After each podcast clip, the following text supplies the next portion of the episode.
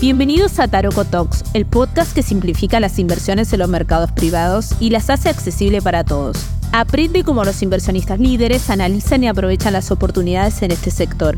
Te damos herramientas prácticas y educativas para hacer crecer tu dinero en este mundo. En este episodio, Sebastián destaca la relevancia de comprender una empresa desde la perspectiva operativa, detallando cómo esta comprensión ha mejorado sus habilidades de inversión. También revela la rutina diaria de un general partner en un fondo de venture capital y enumera las cualidades que buscan en una startup. Los invitamos a escucharnos. Hola Sebastián, bienvenido a Taroco Talks. Muchas gracias por tu tiempo. Santiago, ¿qué tal? Felicitaciones por este programa y gracias muchas gracias a por ti. la invitación. Comencemos un poquito con tu experiencia en, eh, especialmente en Carlisle, Perú. Yo creo que tú eres una persona con, con muchísima experiencia en Alternative Investments y ya nos contarás, pero comencemos con esa etapa eh, que tuviste mucho tiempo eh, haciendo private equity para Carlisle, Perú. Claro, a ver, y, y te comento un poco el background. ¿ya? Yo fui banquero antes y entendía mucho de transacciones, pero no sabía invertir, no sabía qué significaba invertir. Y una de las preguntas esenciales que no podía responder era, defíneme una buena compañía y defíneme una buena inversión y, cuál, y por qué ambas son diferentes y son dos procesos distintos. Entonces quería aprender eso.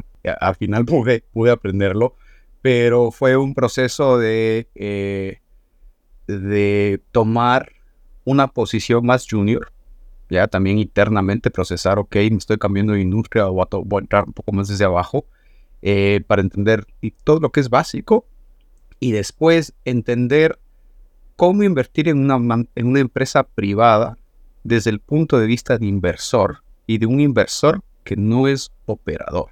Entonces, esa fue una distinción muy importante, que es el héroe de la película es el CEO o la CEO. Mi trabajo como inversionista y desde el board es identificar al mejor manager para ese momento, para esa empresa, para el business plan que necesitábamos ejecutar. Y una vez que lo identificamos, apoyarlo o apoyarla de la mejor manera que podamos trayendo los recursos para que se pueda diseñar la estrategia correcta y ejecutar sobre todo esa estrategia. Y termino con esta idea, es mucho, mucho de eso es también apoyo psicológico y estar disponible para ayudarle a esa persona a procesar el problema. Tiene mucha capacidad, obviamente, y temas que uno no tiene como inversionista, pero el operador sí, pero necesitan a alguien con quien rebotar ideas. Entonces eso fue, digamos, fue toda una progresión. Estuve ahí nueve años, pero de, las, de los aprendizajes más grandes eh, ha sido ese, ¿no? Cómo ser un soporte para los gerentes generales. Súper interesante. Y cuéntanos cómo eran los perfiles de estas inversiones, o sea, qué porcentaje de las compañías ustedes eh, tomaban participación. Y, y una vez más, creo que vale la pena mencionar cuál era tu rol desde el directorio, desde las juntas, de los boards de estas compañías. Suena que eras un consultor que ayudabas que el mejor management, eh, eh, o encontrar el mejor management o ayudar al ma- management actual a, a- a manejar la compañía de la mejor forma, pero un poquito cómo funciona la dinámica de esas inversiones. Sí, no, a ver, a nosotros nos encargaban un- una, una cantidad de dinero en la forma de un fondo para nosotros invertirlo en 6, 7 empresas. Y am, lo clave ahí es, es eh, encontrar la empresa en el momento adecuado, en crecimiento, en donde al fundador, por razón A, B, C, se le hizo ya muy grande y no sabe cómo manejarlo, cómo optimizar. También en el momento de la vida del fundador en el que dice, ok, yo le he puesto ya 35, 40 años a esta empresa, quiero monetizar un poco ese patrimonio para por herencia o para inclusive para disfrutarlo, que también está bien. Entonces nosotros tomábamos posiciones de control en la empresa eh, entre 75% y 100%, entonces éramos los, digamos, los dueños mayoritarios y la filosofía de tener mayoría es poder tomar control del negocio cuando las cosas van mal. Y bueno, ahí podemos, podemos hablar del momento en el que estuvimos, fue justo después de COVID, que fue un muy buen ejemplo, una circunstancia de por qué tomamos control. Tú puedes hacer los cambios que la empresa requiere eh, en un momento de estrés absoluto, ¿no? Que es, teníamos empresas de turismo que el, el ingreso se fue a cero. Entonces, otra vez, el tema es control en el board, decidir la mejor estrategia, traer los recursos para diseñar esa estrategia y para ejecutarla. Y tomamos las decisiones. Obviamente, eh, teníamos teníamos que cambiar a veces a los gerentes, teníamos que traer otros miembros del directorio eh, con el objetivo de, de, ejecutar esa estrategia a la más apropiada. Entonces, mira, te voy a decir otra cosa, también creo que es relevante esto. Cuando tú, y la diferencia entre invertir en public investments y private investments, en el public tú eres un tomador de precio y de riesgo. Es decir, estás a merced del mercado, del, del gerente general, del management, eh, y, bueno, si es que tu predicción se alinea con los resultados de la ejecución de ese management, te va bien. Te va mal, puedes vender, te vas, es muy líquido. Aquí, en un, proceso ilíquido, claro, estás tomando un 75% de una empresa que puede valer hasta 100 millones de dólares. no es algo, es difícil comprar y vender. Pero tienes más control sobre el destino. Tienes más control sobre, ok, ¿qué mercado voy a atacar? ¿Dónde me voy a expandir? quiero ser más eficiente, quiero alocar las inversiones en esta nueva planta en este nuevo país, o quiero hacerle más eficiente a esta operación, poniendo un poquito más de digitalización, de tecnología, etc. Entonces tienes más control sobre cómo estás creando valor, o estás capturando ese valor también, y en el manejo de los riesgos. Entonces, esa es que diría la, la diferencia, ¿no? Clarísimo, clarísimo. En algunas circunstancias te tocó desde el board eh, sacar al fundador de la compañía que estaba en el management? Por definición, eh, es, elegíamos, esto, es, esto es, anecdótico ya, pero por definición teníamos que elegir eh, a las empresas en las que el fundador quería salir. Clarísimo. Ellos tenían que tomar la decisión. Es momento de vender, en un proceso de venta de salida. Y una vez que está adentro, obviamente empiezan a hacer cambios. Esos cambios resultan en mejoras. A veces sí, a veces no, pero la gran mayoría sí. Em, pero es un poco ahí esa, esa, ese mensaje opuesto, porque lo estás validando, ese fundador. Y lo estás validando con algo que nunca alguien antes lo había hecho, que es con, como dicen en México, un chequezote. ¿ya? Y con ese cheque, claro, es mira, los fundadores se compraban apartamentos, el típico era apartamento en Rickel, par de catabaranes, obras de teatro, eh, perdón, de arte, etcétera. Eh, entonces la validación es, oye, compraron a mí la empresa, fui de los elegidos, que es lo bueno. Pero lo otro es, claro, uno compra ese negocio que cree que puede hacer las cosas mejor. Y porque está en tu, está en tu plan hacerlo mejor. Entonces ahí es cuando había, cuando siempre y siempre va a haber un poco de resistencia, ¿no? Y es un balance, porque tienes que escucharlos. Porque el conocimiento, claro. Pero a su vez tú tienes que hacer lo tuyo porque es tu responsabilidad y tienes que, hacer crecer. Entonces, eh, aprendí también mucho eso, mucho de relacionarme con, fundadores con 15, 20, 25 años más que yo, en que, claro, te ven a ti y dicen, bueno, este niño que me viene a decir, ¿no? Pero ahí te apoyas mucho en la institución y con data y con, otra gente que también conoce de la industria y, y, haces, implementas el cambio que quieres implementar. Pero sí, mucho, esa separación del dueño, de, del, digamos, dueño operador, a pasar dueño, miembro del directorio, inversionista minoritario, con un voto o dos votos de siete o de cinco, sí es un proceso. Oye, eso lo, mira, lo aprendes a manejar. Sí, no, me imagino. Una conversación muy interesante que le digas al fundador que está muy orgulloso de su compañía, que ha hecho las cosas bien, pero que puede estar mucho mejor. Así que, eh, y, muy interesante manejar ese, esa, dinámica. Pero, pero bueno, volviendo un poquito a tu carrera, me parece increíble la flexibilidad que tuviste y la visión.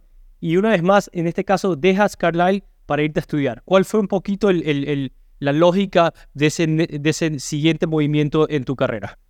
Aprendí a invertir, ¿ya? Y es lo que te decía, a responder esa pregunta al principio. ¿Cuál es la definición de una buena empresa? Ya creo que vimos como 350 empresas y ya te das cuenta cuáles son las características del mercado, los financials, tema operativo, el momento, etcétera, y también los riesgos. ¿Qué riesgos puedes asumir? ¿Qué riesgos no los quieres asumir? Los vas eligiendo.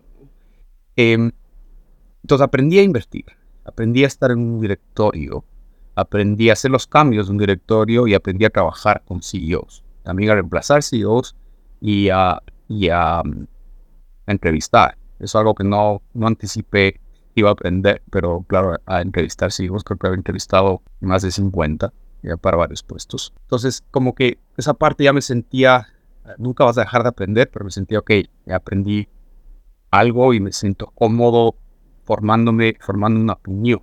Eh, lo que pasó, y justamente por un, reporte que sacó Carlyle, que se llama When the Future Arrives Early, cuando el futuro llega temprano, eso era el 2020, y ahí el, el head de research de Carlyle argumenta que la tecnología ha dejado de ser una industria como comúnmente nosotros la, percibíamos. Y ahora es un modelo de negocio que está en todas las industrias. Y los jugadores que han adoptado tecnología como modelo de negocio son los que están prosperando. Y así un, un estudio bien hecho, ¿no? Con Return on Invested Capital. Y esto, esto fue justo antes de la pandemia. Buen timing. Muy, sí, Todavía me entró lo que siempre me ha entrado a, través de, varios años de mi carrera, es decir, oye, ¿hacia dónde estoy yendo? De esta necesidad. Estoy en un camino donde me voy a, quedar obsoleto en el mediano plazo. Y dije, ok, tengo que entender qué está pasando con la tecnología. No quiero ser una persona que está repitiendo los buzzwords que Big Data, Data Driven, ese tipo de cosas, pero quiero entender realmente cómo la ciencia de datos está capturando valor y y mira, y esto fue a través de un coach ejecutivo también que contraté para entender bien el siguiente paso. Y dije, no, tengo que volver a estudiar. Mira, yo, yo hice mi, eh, eh, mi, bachillerato en, eh, o mi undergrad en Texas, me gradué en el 2000. No tenía celular en ese momento. Y claro, mi primer trabajo fue en Nueva York, yo me sentía en el top of the world, pero no había, no había vuelto a clase. No había necesitado, para, para tener los trabajos que quería, no había necesitado eso. digamos, un, eh, una educación más formal, pero sí vi el momento y dije, ok, ¿sabes qué? Si voy a tener 44 años, eh, pase lo que pase, prefiero tomar la decisión hoy, ser 44 y ser estudiante, pero aprender. Entonces vine acá, me aceptaron en este programa en MIT y a, la final hice dos años, pero me enfoqué mucho en, en entender cómo las aplicaciones de inteligencia artificial en los negocios están creando ya sean nuevos negocios, inclusive nuevas industrias.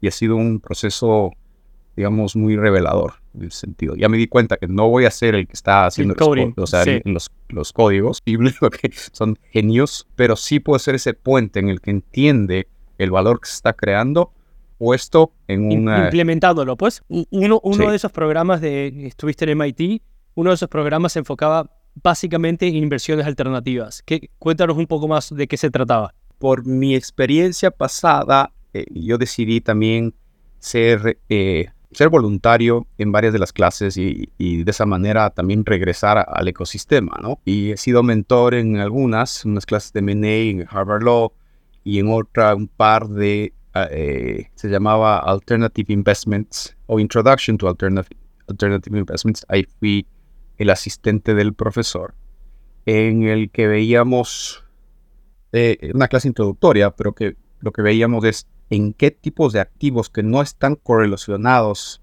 o sectores que no están correlacionados entre sí puedes invertir de una manera que estés consiguiendo retornos de una manera constante a través de los años, 10, 15, 20 años.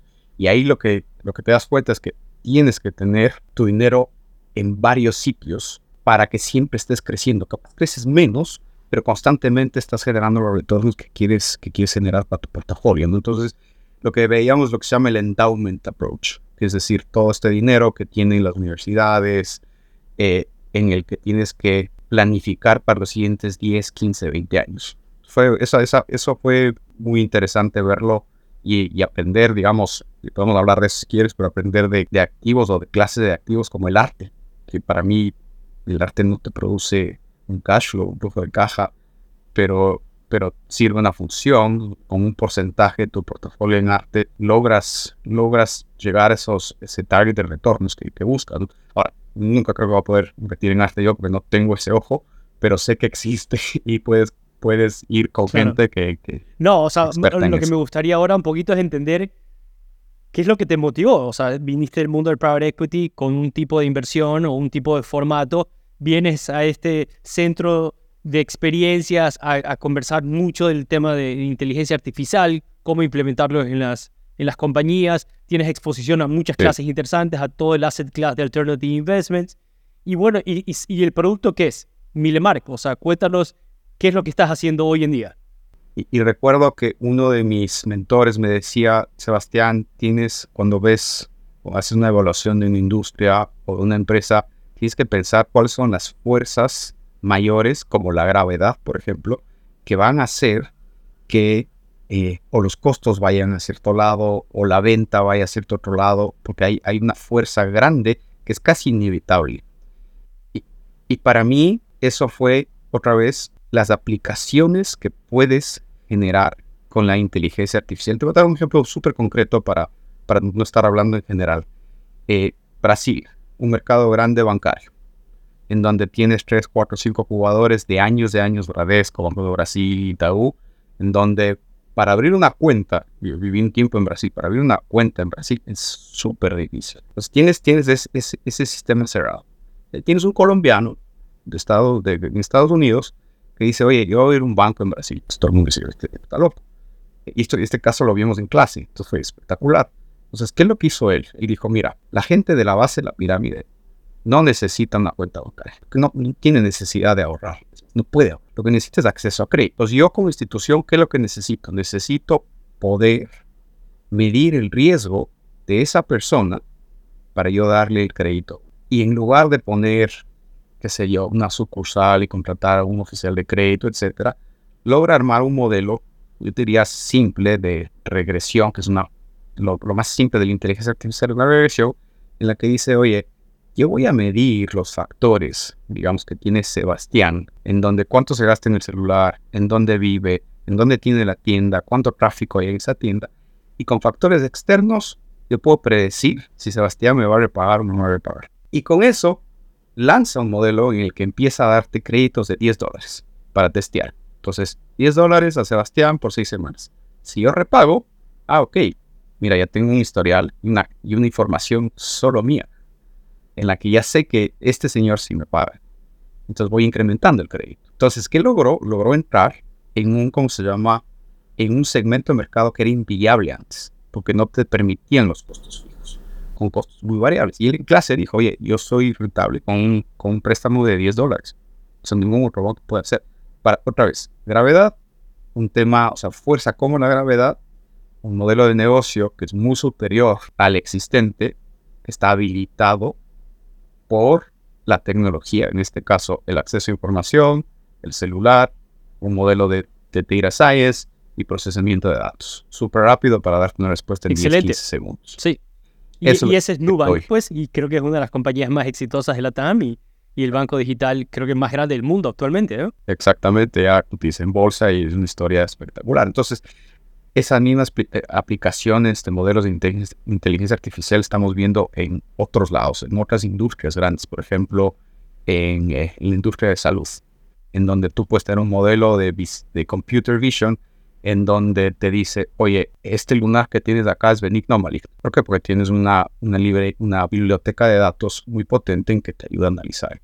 Entonces, ¿qué es lo que estás haciendo? Estás trayendo productividad al mercado, a la industria, de una manera que antes no existía. Eso es lo que es MadMark, eso es lo que estamos viendo acá. Estamos viendo esas aplicaciones de modelos nuevos de inteligencia artificial o de ciencia de datos, que es un poquito más grande que solo inteligencia artificial, en negocios y en industrias grandes que, tienen procesos por definición ineficientes. Entonces, hoy en día eh, fundaste un venture capital eh, que se llama Milemark y estás invirtiendo en compañías que están implementando este tipo de tecnología para solucionar sus, modelos de negocio. Y, son compañías de todos los tamaños, son eh, compañías en etapa temprana, en etapa madura. Eh, ¿Cómo funciona eso? ¿Y cuál es la diferencia principal como inversionista hoy en día versus tus años en, en, Perú? Ya, te diría, eh, hay, hay, muchas diferencias, pero también hay cosas que siempre se mantienen porque estamos hablando de inversión y de negocios. ¿Por qué? La primera pregunta, ¿por qué en la etapa inicial? Porque por definición una nueva industria tiene que empezar con nuevos, con, empresas pequeñas que de la idea salen al mercado. Las empresas grandes sí tienen esa capacidad, digamos, de invertir dinero, pero es muy difícil salirse de lo que funciona e irse dos, tres, cuatro niveles hacia afuera de, eh, de experimentación. Las startups, por definición, van a experimentar en algo que nadie más está viendo. Entonces, para nosotros la apuesta es que varias de estas van a lograr ser empresas grandes en el futuro porque están experimentando. Algún momento Google una empresa de, de garage, ¿no? En algún momento. Entonces estamos viendo, hoy las empresas del futuro están acá. Eh, esta es la industria, aquí se están creando los nuevos modelos de negocio y hay mucho talento en esta zona. Ahora, la diferencia te diría, cuando tú estás invirtiendo en una empresa establecida, igual estás haciendo una predicción. Estás haciendo una predicción, pero con más información. Tienes estados financieros, estás diciendo, ok, ¿qué tal si las ventas siguen creciendo 10%? Puedo mejorar el margen en 1 o 2%, puedo hacer estas inversiones y voy a expandir nuestro mercado y voy a crear una nueva planta, etc. Y la predicción que estás haciendo es diferente, pero sigue siendo una predicción. Estás diciendo, ok, mira, hay una industria grande, hay un modelo de negocio nuevo que está haciendo las cosas 10, 20, 100 veces más rápido y con menos costo. Entonces la predicción o la apuesta que tengo que hacer es, ¿puede esta persona, el fundador, hacer crecer esta idea a una empresa? Es la apuesta. Entonces ahí lo que tienes que ver es cómo recibe eh, las críticas, qué tanta pasión tiene para el problema, qué tan enterado está, cómo soluciona eh, eh, los retos que tiene, cómo motiva y moviliza a la gente. Esas cosas son iguales. Un buen gerente general hace lo mismo, pero claro, dentro de un marco ya preestablecido. Acá lo tiene que ir creando, que inclusive es hasta mejor porque lo puede optimizar. Eh, y nuestro objetivo también es, ayudarles en esa transición de la vida académica, por decirlo así, a la vida del mundo de los negocios.